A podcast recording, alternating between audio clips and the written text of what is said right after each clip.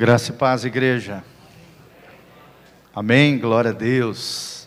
Abra 1 Coríntios, primeira epístola do apóstolo Paulo aos Coríntios, capítulo 1, 18. Capítulo 1, 18.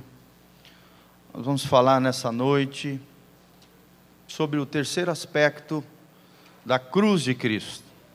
Estivemos já em várias ministrações, na quinta, na quarta, no domingo, acerca da cruz de Jesus, de como nós, como filhos de Deus, temos que lidar com ela. Nós vamos aprender coisas tremendas hoje. Nós temos aprendido, amados, que se você não entende a cruz de Jesus, você não entendeu em nada o Evangelho de Jesus Cristo. Porque a cruz de Jesus, ela tem um aspecto central no Evangelho, é através da cruz de Jesus que nós recebemos todos os benefícios poderosos de Deus. Por exemplo, os pecados precisam do perdão da cruz, as feridas precisam da restauração da cruz, as maldições precisam da libertação da cruz, as enfermidades precisam da cura da cruz, e as crenças irracionais ou enganosas precisam do conhecimento da cruz. Então nós vamos falar sobre Jesus como nosso estilo de vida. Já estivemos falando em quintas-feiras e também no domingo sobre Jesus como nosso substituto, Jesus como nosso representante. E hoje, nessa noite, pela graça de Deus, queremos falar de Jesus como nosso estilo de vida. Amém? Nós já aprendemos, e vou voltar a repetir, que a vida cristã ela tem duas características principais. Além de ser um ato, uma decisão que eu e você fazemos diante de Deus, ela também é uma atitude que eu e você temos que ter diante de Deus, diante das pessoas que nós amamos e também diante de nós mesmos. É uma atitude, é um estilo de vida. E esse estilo de vida, esse tipo de comportamento, eu e você precisamos ter se queremos ser verdadeiros cristãos. Amém? 1 Coríntios 1,18, a Bíblia diz: Porque a palavra da cruz é loucura para os que perecem, mas para nós que somos salvos, é o poder de Deus. Amém? A palavra da cruz é de veras, de veras, como está nessa versão, loucura para os que perecem, ou seja, para aqueles que são ímpios, aqueles que não entendem as coisas de Deus. Mas para nós, que somos salvos, é o poder de Deus. Agora abra comigo em 2 Coríntios 4:10. 2 Coríntios 4, vamos começar a partir do versículo 7, para entendermos todo o contexto daquilo que estamos falando sobre Jesus como nosso estilo de vida. 2 Coríntios 4, 7. A palavra de Deus diz: Temos, porém, esse tesouro em vasos de barro, para que a excelência do poder seja de Deus e não de nós. Em tudo somos atribulados, porém não angustiados, perplexos, porém não desanimados, perseguidos, porém não desamparados abatidos, porém não destruídos. E agora começa a partir do versículo 10 o destaque daquilo que nós vamos falar hoje. Levando sempre no corpo o morrer de Jesus, para que também a sua vida se manifeste em nosso corpo. Porque nós que vivemos somos sempre entregues à morte por causa de Jesus, para que também a vida de Jesus se manifeste em nossa carne mortal. Amém, amados? Glória a Deus, esse é o Jesus maravilhoso que nós temos falado através desses estudos acerca da cruz de Cristo. Você pode entrar no site da igreja, betelonline.com.br, você vai ver lá o nosso canal no YouTube, você clica, você vai ver que já tem cinco ministrações só sobre esse assunto. O poder da cruz, os três aspectos da cruz de Cristo.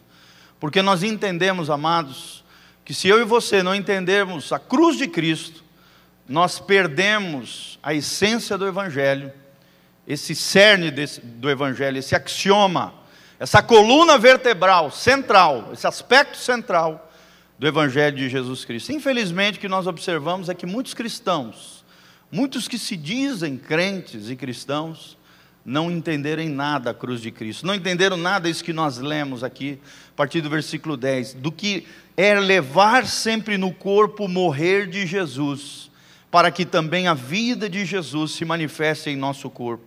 Como também vivemos, somos entregues à morte por causa de Jesus, para que também a vida de Jesus se manifeste em nossa carne mortal. Será que a cruz tem penetrado a sua e a minha alma? Será que você é um crucificado em Cristo Jesus, amado? Será que você tem se entregado totalmente a Deus? Um grande pensador cristão brasileiro, ele disse certa vez: o Cristo crucificado deve ter seguidores crucificados. Será que a sua vida está crucificada em Cristo? Será que você morreu para o eu, para o ego, para as paixões, para as inclinações, para o pecado, para o mundo. Será que você é um verdadeiro cristão, um autêntico cristão? Será que temos seguido os passos de Jesus, amados? Até onde a cruz tem penetrado na sua alma? Nós temos aprendido através dessas séries de estudos que quando falamos da cruz de Cristo, quando falamos da vida cristã, entendemos que a vida cristã é uma decisão irrevogável de não abandonarmos o nosso compromisso e a nossa esperança com Jesus de Nazaré. É não trocarmos Jesus por nada neste mundo, seja família, seja bens materiais, sejam desejos da carne, sejam anseios latentes que estão dentro de nós. Você vai dizer não a todos eles, porque você morreu para tudo isso, para que então a vida de Jesus brote e frutifique dentro de você. Amém? Segundo aspecto central dessa série de estudos é que a vida cristã é uma decisão irrevogável de jamais cedermos em relação às conquistas espirituais já efetuadas. Deus te chamou para avançar, não para retroceder. Amém? Livro de Hebreus, o autor de Hebreus diz isso, que Deus diz que aquele que recua, a alma de Deus não se apraz, não se alegra, pelo contrário, ao contrário, se entristece com aqueles que recuam. E nos dias de hoje nós vemos muitos cristãos recuando na fé, na vida cristã, vivendo uma vida secularizada, uma vida mundana, uma vida longe de Deus. E nós precisamos entender que a vida cristã é uma decisão irrevogável de jamais cedermos em relação às conquistas espirituais já efetuadas. Será que Jesus já conquistou a tua alma? Será que Jesus já conquistou o teu coração? Será que você foi conquistado por Ele, está apaixonado por Ele, e a tua vida revela essa paixão, esse amor, esse compromisso com o Senhor Jesus? Isso é vida cristã. Amém? em terceiro lugar, nós vimos que uma, a vida cristã é uma atitude contínua de entrega e rendição ao Espírito Santo, sempre que Ele nos convencer que algo precisa ser mudado na nossa vida. Será que você tem se entregado totalmente ao Senhor? Será que você tem deixado o Espírito Santo fazer as mudanças radicais que Ele quer fazer na nossa vida? Nós cantamos isso, né? Quando estamos cantando, por exemplo, aquela música, como Zaqueu. Você diz: entra na minha casa, entra na minha vida. Mexe com as, as estruturas, né? Sara todas as feridas. Meu irmão, será que você tem deixado o Espírito Santo sarar as tuas feridas? Será que você tem deixado o Espírito Santo abalar as estruturas interiores da tua alma, do teu coração, da tua mente? Será que você tem se entregado continuamente, se rendido à ação do Espírito Santo, para que ele convença coisas que precisam ser mudadas dentro da sua vida? Certo pensador cristão também disse: uma vez precisamos fazer essa entrega total a Deus, total, total a Deus, não podemos ficar em cima do muro, mas sim uma entrega tão completa e incondicional, sendo que a única palavra que a defina seja a morte do eu, Morte do princípio de seguirmos o nosso próprio caminho, o nosso próprio jeitinho. Querido, será que você tem vivido o jeito de Deus ou o seu jeitinho? O jeitinho brasileiro. Nós temos visto aí as nossas notícias né, estampadas com essas aberrações dentro da política, do funcionalismo público, né, corrupções terríveis, um lamaçal de sujeira, de falta de ética, de moral, de tudo. Isso é um reflexo da nossa sociedade, irmãos. De pessoas que não conheceram Jesus de verdade, de uma sociedade que está que é anti Deus, que só pensa no próprio umbigo, que tem que está impregnado esses valores mundanos e seculares, que está longe de Deus. Por isso nós precisamos orar pela nossa nação. Amém? Será que você tem orado pela sua nação? E nós damos graças a Deus pela Operação Lava Jato, tudo isso que nós temos, estamos vendo né, acontecer, esse rebuliço econômico, político, judicial na nossa nação, mudanças de algumas coisas que são necessárias. Nós agradecemos por tudo aquilo que Deus está fazendo na nossa nação. Mas o que, que Deus está fazendo na tua vida, irmão? Porque toda verdadeira mudança começa a partir de nós. Amém? Fala comigo. Toda verdadeira mudança começa a partir de mim mesmo. Da minha própria vida, melhor. Da sua própria vida. Tem uma frase que diz: se você não pode mudar as circunstâncias lá fora, mude você mesmo. Mude o seu interior. E é isso que Deus proporciona através do Evangelho de Jesus: o poder da cruz, emanando na sua vida e na minha vida, mortificando aquilo que não presta e fazendo vivificar a vida de Cristo em nós. Amém? Cristo precisa ser crucificado diariamente na nossa vida, querido. Precisamos morrer para o eu, morrer para o pecado, morrer para os desejos, morrer para aquilo que é errado, morrer para aquilo que é antiético, morrer para aquilo que é imoral. Dizer não para tudo isso e dizer sim para Jesus de Nazaré. Para que a vida de Deus brote em nós, precisamos morrer diariamente, a cruz precisa ser aplicada diariamente na nossa vida. Amém? Certa vez a W. Tozer também disse: o crucificado não olha para trás, ele não volta atrás, ele não possui mais planos próprios para o futuro, porque o futuro de um crucificado está nas mãos de Jesus de Nazaré. Amém, irmão? Por que, que se você é um crucificado, se você já morreu com Cristo e vive para Ele, por que, que você está andando com medo? Por que você está andando com ansiedade? Por que você tem deixado o inimigo te assolar com medo, com afobação, com ansiedade, com perturbação, com tormento? O crucificado não olha para trás, ele não recua, ele não volta atrás, ele não possui mais planos próprios para o futuro, porque os planos dele, os sonhos dele, são os sonhos de Deus. O futuro dele está nas mãos do Senhor Jesus. Romanos 12 também diz, abra comigo, Romanos 12, 1 e 2 é muito importante. Como é que nós temos que nos achegar diante de Deus? Romanos 12, de 1 a 2, a palavra de Deus nos diz o seguinte: Romanos 12, de 1 a 2. Rogo-vos, pois, irmãos, pelas misericórdias de Deus, que apresenteis os vossos corpos como sacrifício vivo, santo e agradável a Deus, que é o vosso culto racional. Será que você tem se apresentado diariamente diante do Senhor, querido? Apresentado o teu corpo, a tua vida, a tua alma, o teu espírito diante de Deus? Será que você tem sido isso para Deus um sacrifício vivo?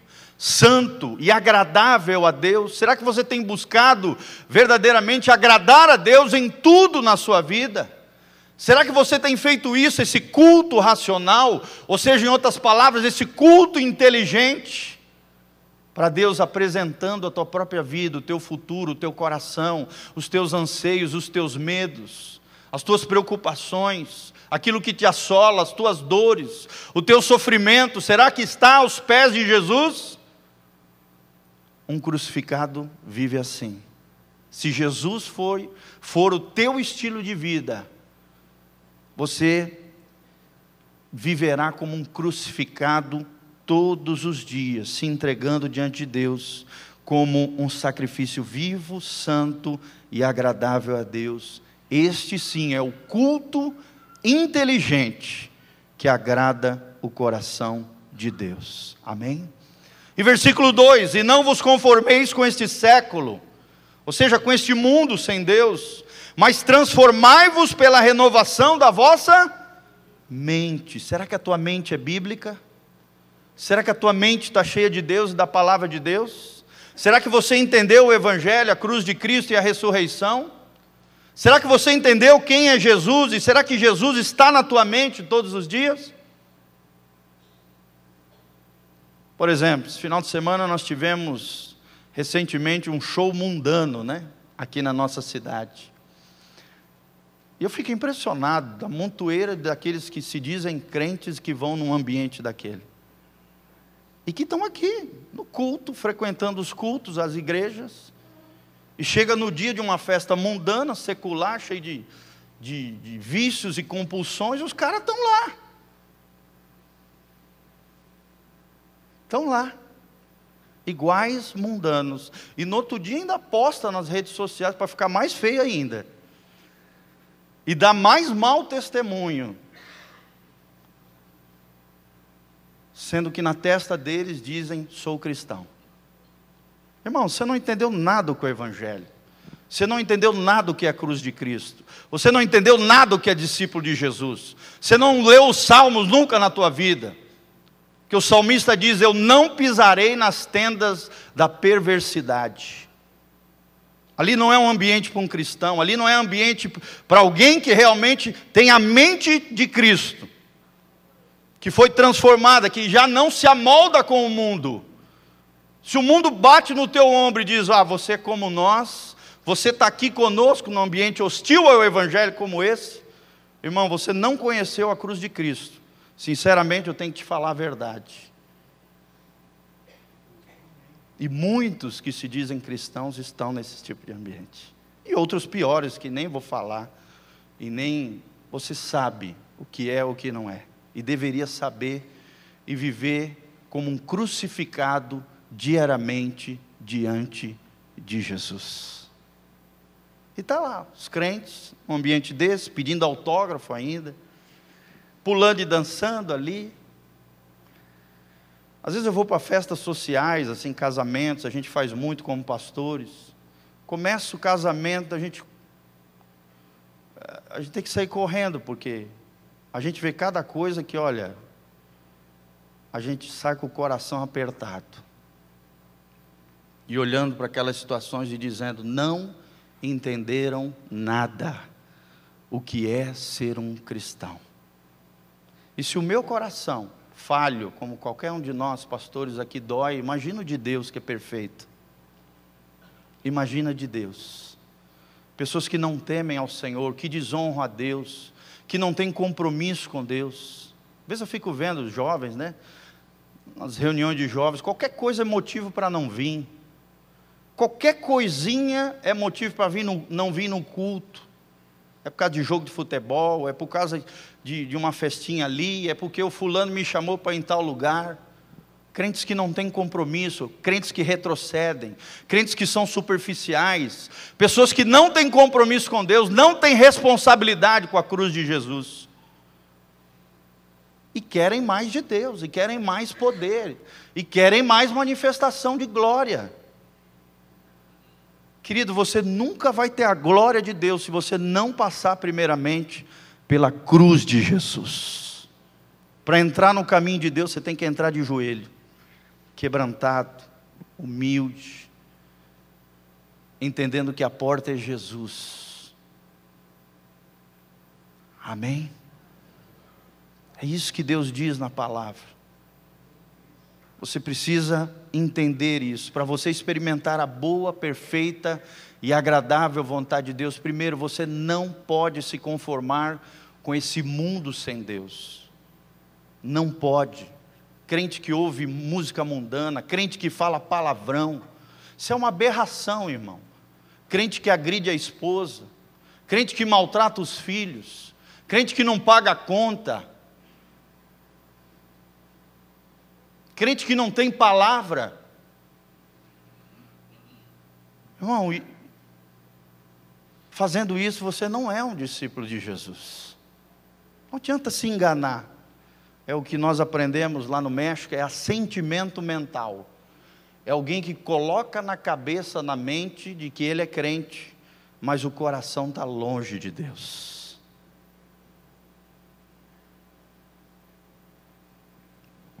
Será que você é, ver, é um verdadeiro discípulo do Senhor Jesus? Será que a cruz tem penetrado a sua alma, amados?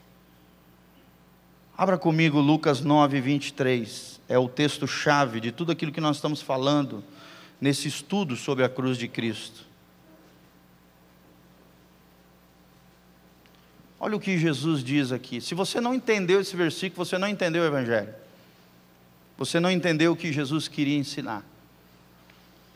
Lucas 9, 23, Jesus dizia a todos: Se alguém quer vir após mim, a si mesmo se negue.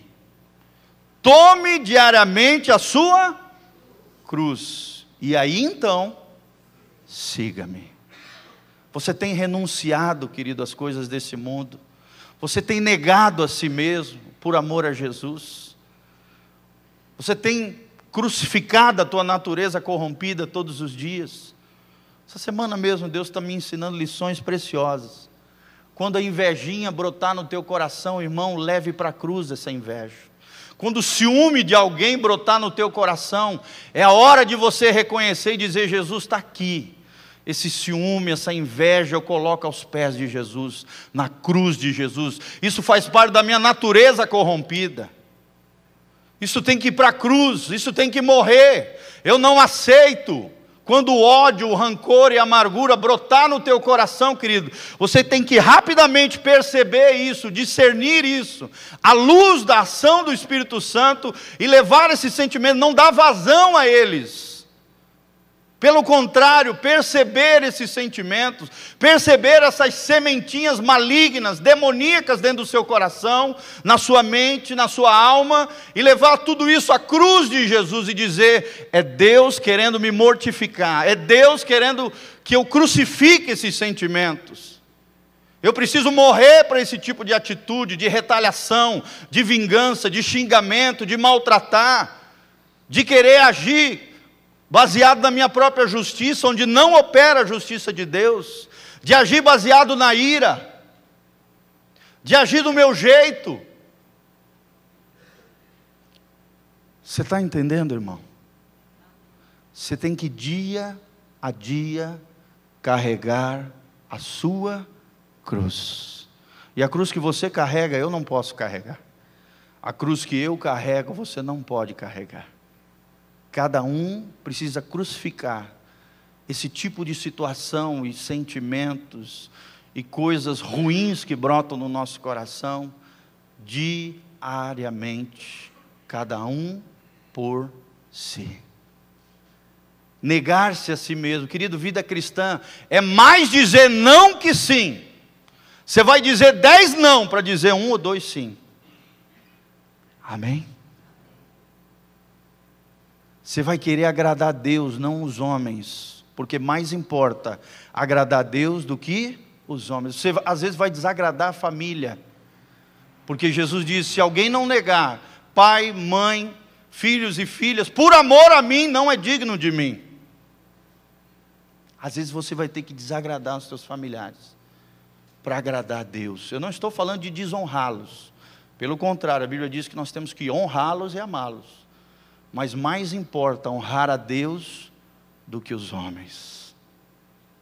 Amém? Os amiguinhos lá fora. Você vai agradar a Deus, mesmo que desagrade a eles. porque a mensagem da cruz é loucura para os que se perdem, mas para nós que somos salvos é poder de Deus.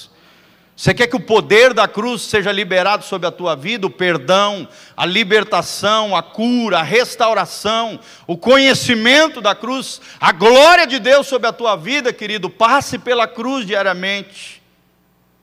Deixa Deus agir no teu coração e na tua vida.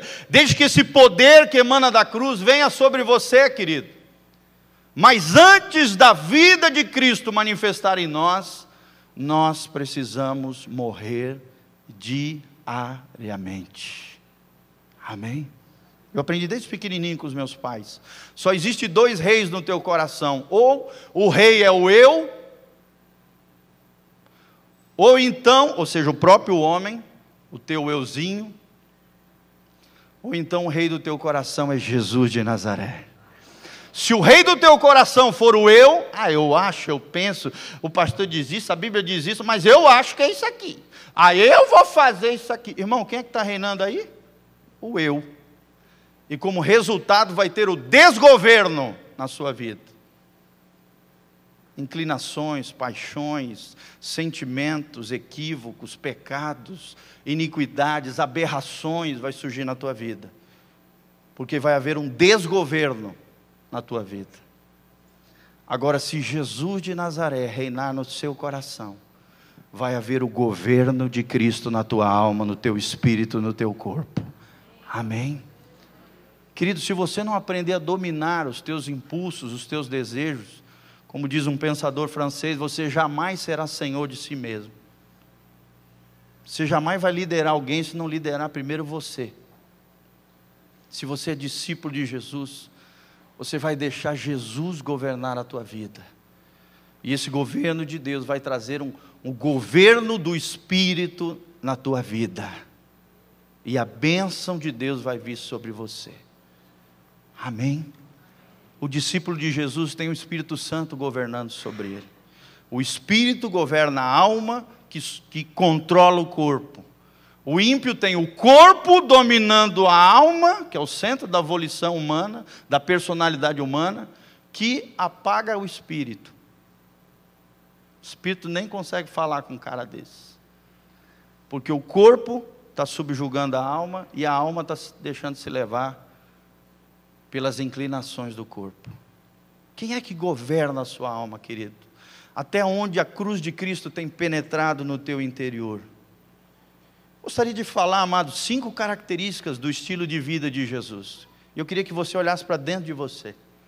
Se você tem essas cinco características do estilo de vida de Jesus, se você tem isso na tua vida, aí você pode dizer: não, eu sou verdadeiramente um crucificado. Vou repetir o que o pastor Cote fala: o Cristo crucificado deve ter seguidores crucificados. Será que Deus pode encontrar em você um crucificado? Alguém que está morrendo diariamente para o eu, para o ego, para o mundo, para os pecados, para as inclinações da carne. Hein, irmão? Quais são essas cinco características do estilo de vida de Jesus? A primeira delas é o sacrifício. Fala comigo, sacrifício. Meu irmão, não existe vida cristã sem sacrifício. Quando eu falo de sacrifício, eu não estou falando de sacrifício religioso que esses muitos, muitas pessoas erram nisso aí, achando que com isso vão agradar a Deus. Eu não estou falando de sacrifício de tolo. Fazer algo que Deus não mandou você fazer.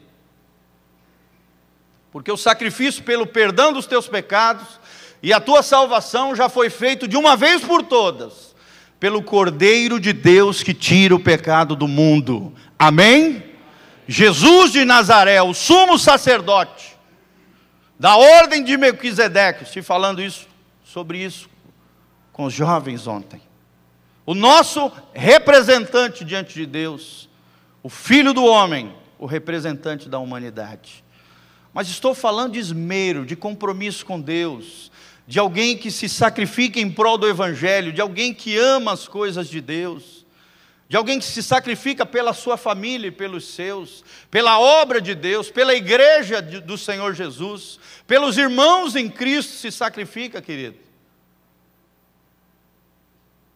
Ou então você é um egocêntrico, que é que tudo gira em torno de você, um autocentrado, o que a filosofia chama de ego absoluto. Será, irmão? Será que você se sacrifica por amor a Jesus? Negar-se a si mesmo, carregar a sua cruz e seguir a Jesus. Sacrifício que eu digo para Jesus é obediência. A palavra de Deus diz que Deus agrada mais da obediência do que esses sacrifícios. Na época do Antigo Testamento, de novilhos, de, de cabras, de bois, de pombinhos. Tudo isso já nós não precisamos mais. O sacrifício para Deus hoje é a obediência. Você quer agradar a Deus, querido? Só precisa de duas coisas: fé e obediência. São as duas asas da vida cristã que te levam mais alto na vida com o Senhor Jesus. Se tirar uma delas, você fica penso e cai. Mas se tiver essas duas asas, a fé, que é a confiança em Jesus Cristo, e a obediência, você será abençoado na vida cristã, irmão. Sacrifício. Será que você se sacrifica em prol de Jesus? Será que você se sacrifica pelo Evangelho? Será que você sacrifica por aqueles que você ama? Será que você obedece à direção de Deus na sua vida? Será que você ouve a voz do Espírito Santo e na hora você obedece? Que obediência para Deus, que ele tem que ser na hora. A obediência atrasada é desobediência. Sim ou não?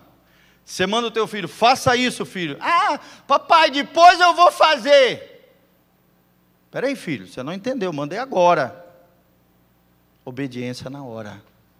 E obediência gera em nós sacrifício. Sacrifício também é isso, é entregar o nosso corpo santo, consagrado e santificado diante do Senhor como um culto racional, inteligente diante de Deus. Segunda coisa, segunda característica do estilo de vida de Jesus é o quebrantamento, irmão.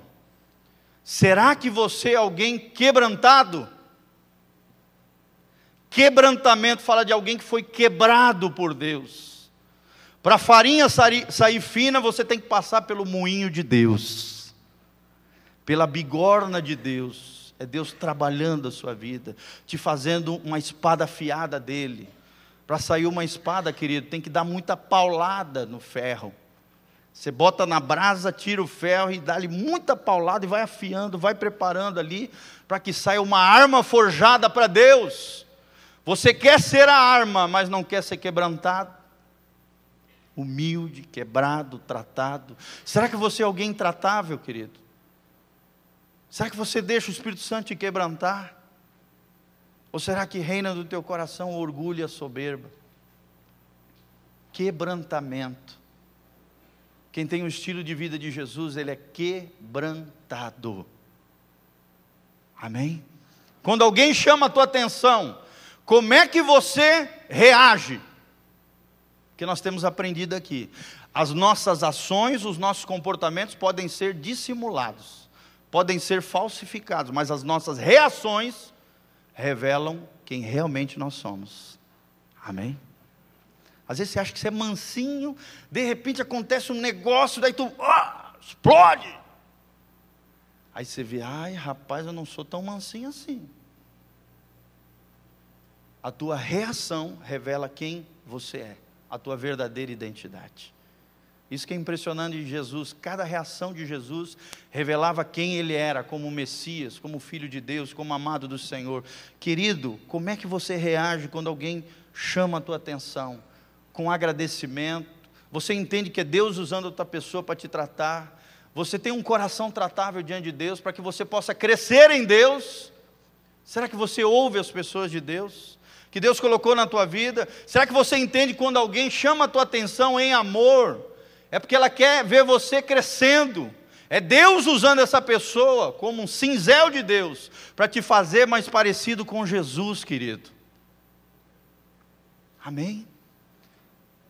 Ou geralmente, quando alguém chama a tua atenção, você já, já quer se justificar. Aquele que se justifica é porque está cheio de justiça própria. Que a Bíblia diz que a justiça própria é como trapo de imundícia, não tem valor espiritual nenhum para Deus.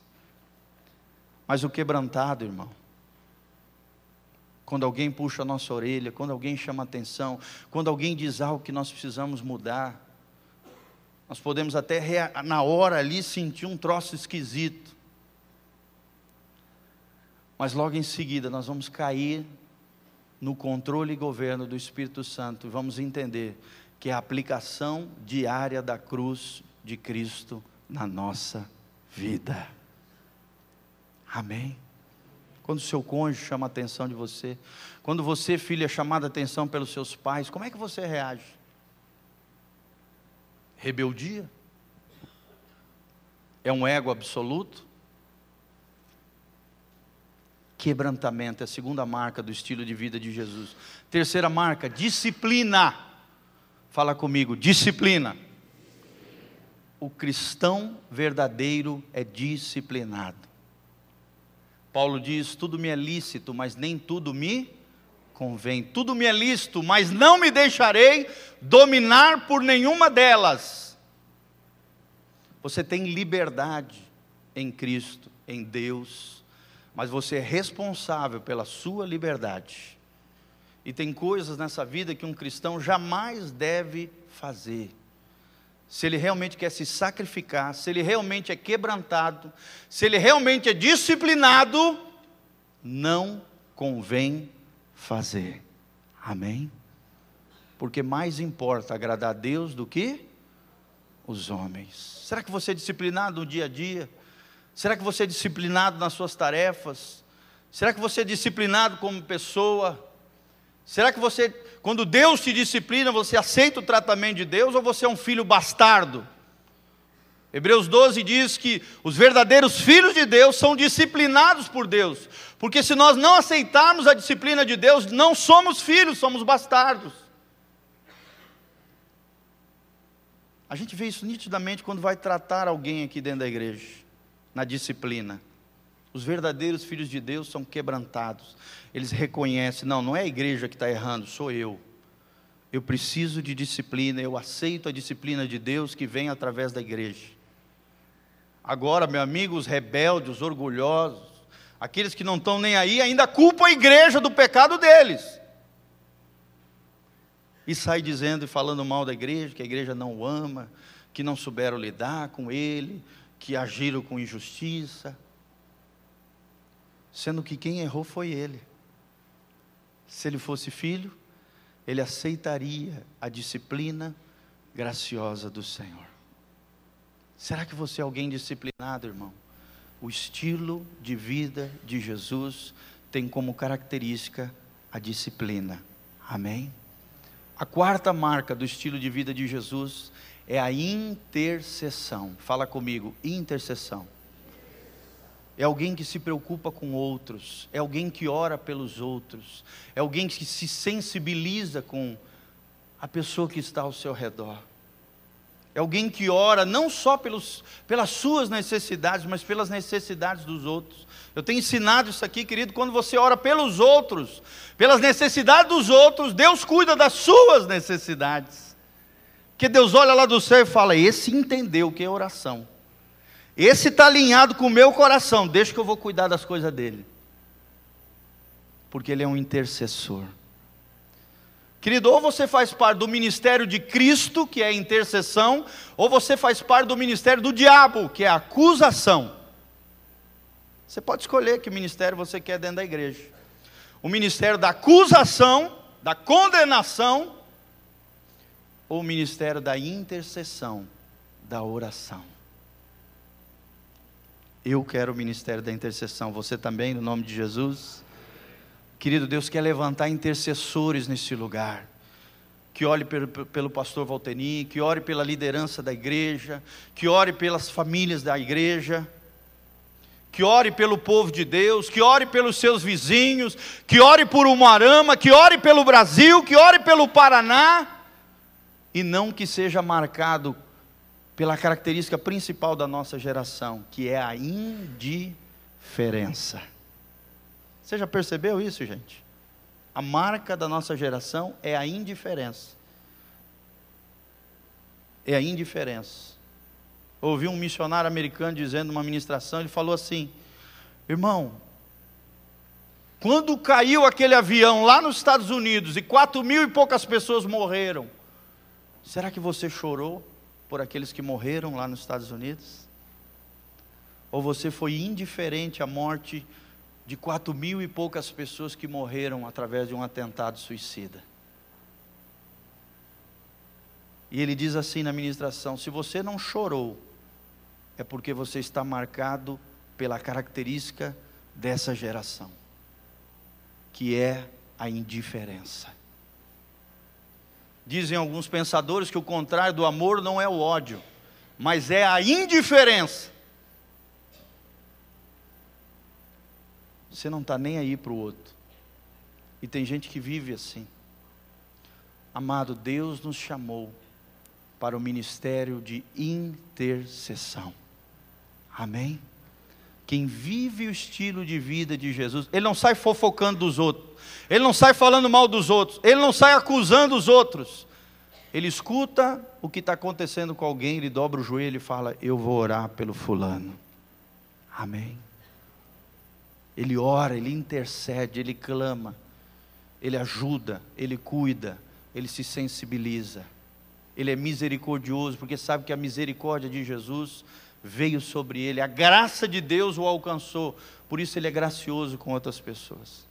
Eu tô, estou tô cansado de ver acontecer isso na igreja, gente. Toda pessoa que é muito dura, legalista, fariseu, aquele que gosta de condenar os outros, acusar, detonar os outros, não passa muito tempo, Deus puxa o tapete e mostra as vergonhas do fulano. Para ele ver que ele não é tão bonzinho quanto que ele pensava. Deus puxa o tapete e mostra as vergonhas, aquilo que estava escondido, o pecadão que estava lá, horrendo. E que daí, para sair sobre alguém, eu aprendi isso com o pastor Rodrigo, para sobressair sobre o outro, ele aponta o cisco no olho do irmão, sendo que ele tem uma trave no olho dele. Você está entendendo, irmão? Querido, se você está de pé, é fruto da graça de Deus que te sustenta. Fala comigo, faz assim com a mãozinha fala assim: é a graça de Deus que me sustenta de pé diante do Senhor. Lembre-se disso, querido, é a graça de Deus que te sustenta de pé diante do Senhor. Então tenha esse mesmo espírito que Jesus tinha o espírito de oração, o espírito de intercessão. E a quinta marca do estilo de vida de Jesus, daquele que é crucificado diariamente diante do Senhor, daquele que carrega a cruz, daquele que renuncia a si mesmo, daquele que diz não para um monte de coisa e segue os passos de Jesus, é um espírito de perdão e graça. Amém? Será que você tem essa marca na tua vida, querido? Um espírito de perdão e graça. Espírito de perdão e graça. Quando vem a ofensa na tua vida, no teu coração, querida, a ofensa é igual um pombinho. É igual um pombinho, só pousa no teu coração se você permitir. Quanto mais rápido no gatilho você for, na última, na única arma que o crente tem contra a ofensa, que se chama perdão. Esse pombinho não vai pousar no teu coração, porque você não vai permitir. O perdão será liberado e a amargura não vai brotar no teu coração. Pelo contrário, a graça. Você ainda vai orar pela pessoa que te ofendeu. Você vai orar pelos teus inimigos, vai amar eles. Você não vai deixar o mal te vencer, mas você vai vencer o mal com o bem. Não te deixes vencer pelo mal, mas vence o mal com o bem. Querido, aquele que não aprendeu a perdoar, está estourando a ponte pela qual vai ter que passar. Aquele que não aprendeu a perdoar, está estourando a ponte pela qual vai ter que passar. Como assim, pastor? Não entendi. Se você não construir uma vida, uma ponte de perdão na sua vida, esse espírito de perdão e graça, um dia você vai pisar na bola feio, e brevemente isso vai acontecer, e aí você não vai ter a ponte do perdão para você atravessar. Porque você não liberou perdão. Está lá em Mateus 18, querido. Leia o capítulo 18 de Mateus, você vai entender a importância do perdão. Tem um monte de gente que vai para o inferno, porque infelizmente não liberou o perdão no seu coração. Agora os discípulos de Jesus são diferentes. Cada vez que ele for ofendido, machucado, abra comigo em 1 Pedro 2,23, você vai ver o que, que Jesus fazia. 1 Pedro 2,23. Para nós encerrarmos aqui. Olha, olha o que, que Jesus fazia quando ele era ofendido. De que maneira ele reagia diante da ofensa e daqueles que se levantavam contra ele. Olha só o que a Bíblia diz, amados. Desde o 22. Está falando de Jesus de Nazaré. Ele diz assim: o qual, 1 Pedro 2, 22, o qual não cometeu pecado, nem dolo algum, ou falta, ou falha, o pecado, se achou em sua boca. Pois ele, quando ultrajado, não revidava com ultraje. Quando maltratado, não fazia ameaças, mas entregava-se àquele que julga retamente. Quem é que julga retamente, amados? Deus Pai. É Ele que diz: A mim pertence a vingança, eu mesmo retribuirei. Não cabe a mim e a você sermos vingador daqueles que nos maltratam, daqueles que nos ultrajam. Ele diz: Mas entregava-se aquele que julga retamente. 24. Por causa desse espírito de perdão e graça Olha o versículo 24: carregando Ele mesmo em seu corpo, sobre o madeiro, os nossos pecados, para que nós, mortos para os pecados, vivamos para a justiça. Amém? Por suas chagas fostes sarados, porque estáveis desgarrados como ovelhas, agora, porém, vos convertestes ao pastor e bispo das vossas almas. Amém, querido? Como é que Jesus reagia diante da ofensa? Ele se vingava? Ele guardava rancor e amargura no coração? Ele retalhava, ele ultrajava? Ele fazia violência, ele xingava? Ele maltratava? Não, irmão. Ele entregava tudo àquele que julga retamente. Amém? ele entregava tudo ao justo juiz, aquele que diz: A mim pertence a vingança, eu o retribuirei. E Hebreus diz: horrível coisa é cair nas mãos do Deus vivo. Ele não retalhava, ele reagia com espírito de perdão e graça. Amém? Quais são as cinco marcas do estilo de vida de Jesus? Primeiro, sacrifício. Segundo, quebrantamento. Terceiro, disciplina, irmão. Quarto, intercessão. E quinto, espírito de perdão e graça. Querido, será que você tem deixado a cruz de Cristo penetrar na tua alma? Vou terminar com o nosso texto-chave. Se alguém quer ser meu discípulo, negue-se a si mesmo dia a dia, carregue a sua cruz e siga-me. Quantos seguidores de Jesus nós temos aqui? Fique de pé diante do Senhor. Querido, deixe Deus aplicar a cruz de Cristo na sua alma diariamente. E lembre-se, quando vier aquela coisa ruim, quando vier aquela semente tóxica, quando vier aquele sentimento carnal, a tua natureza corrompida, se inclinar dentro de você, você tem que fazer igual Jesus disse na palavra. O pecado está na porta, cabe a você dominá-lo. Amém? E Paulo fala em Romanos: o pecado não terá mais domínio sobre vós, porque vocês já não vivem mais debaixo da lei do pecado e da morte, mas sim debaixo da graça de Deus. Vivemos pela graça, debaixo da graça de Jesus de Nazaré. E esse Jesus maravilhoso que nos ama e nos chama para vivermos desse estilo de vida de Jesus. Feche os seus olhos, coloque a mão no seu coração. Vamos orar pedindo que a cruz de Cristo penetre dentro da nossa alma, meu irmão. Glória a Deus, Senhor, nós estamos aqui diante dessa palavra bendita, Pai, vendo o exemplo de Jesus.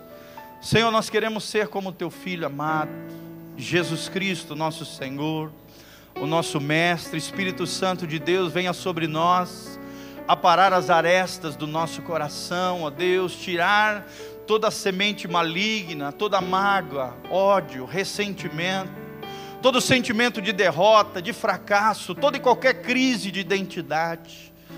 Senhor, tudo aquilo que tem afligido a nossa alma, todas as perturbações do nosso coração, todos os medos, todas as ansiedades, todas as preocupações exacerbadas, Senhor, tudo aquilo que tem afetado a nossa vida contigo, todas as inclinações, paixões, todos os anseios pecaminosos da nossa alma, Pai, nós colocamos tudo isso aos teus pés, diante de Jesus de Nazaré, na cruz de Cristo, queremos morrer diariamente, para que a vida de Jesus brote em nós, para que a vida de Jesus se manifeste nos nossos corpos mortais, para que a glória de Deus seja revelada na nossa vida.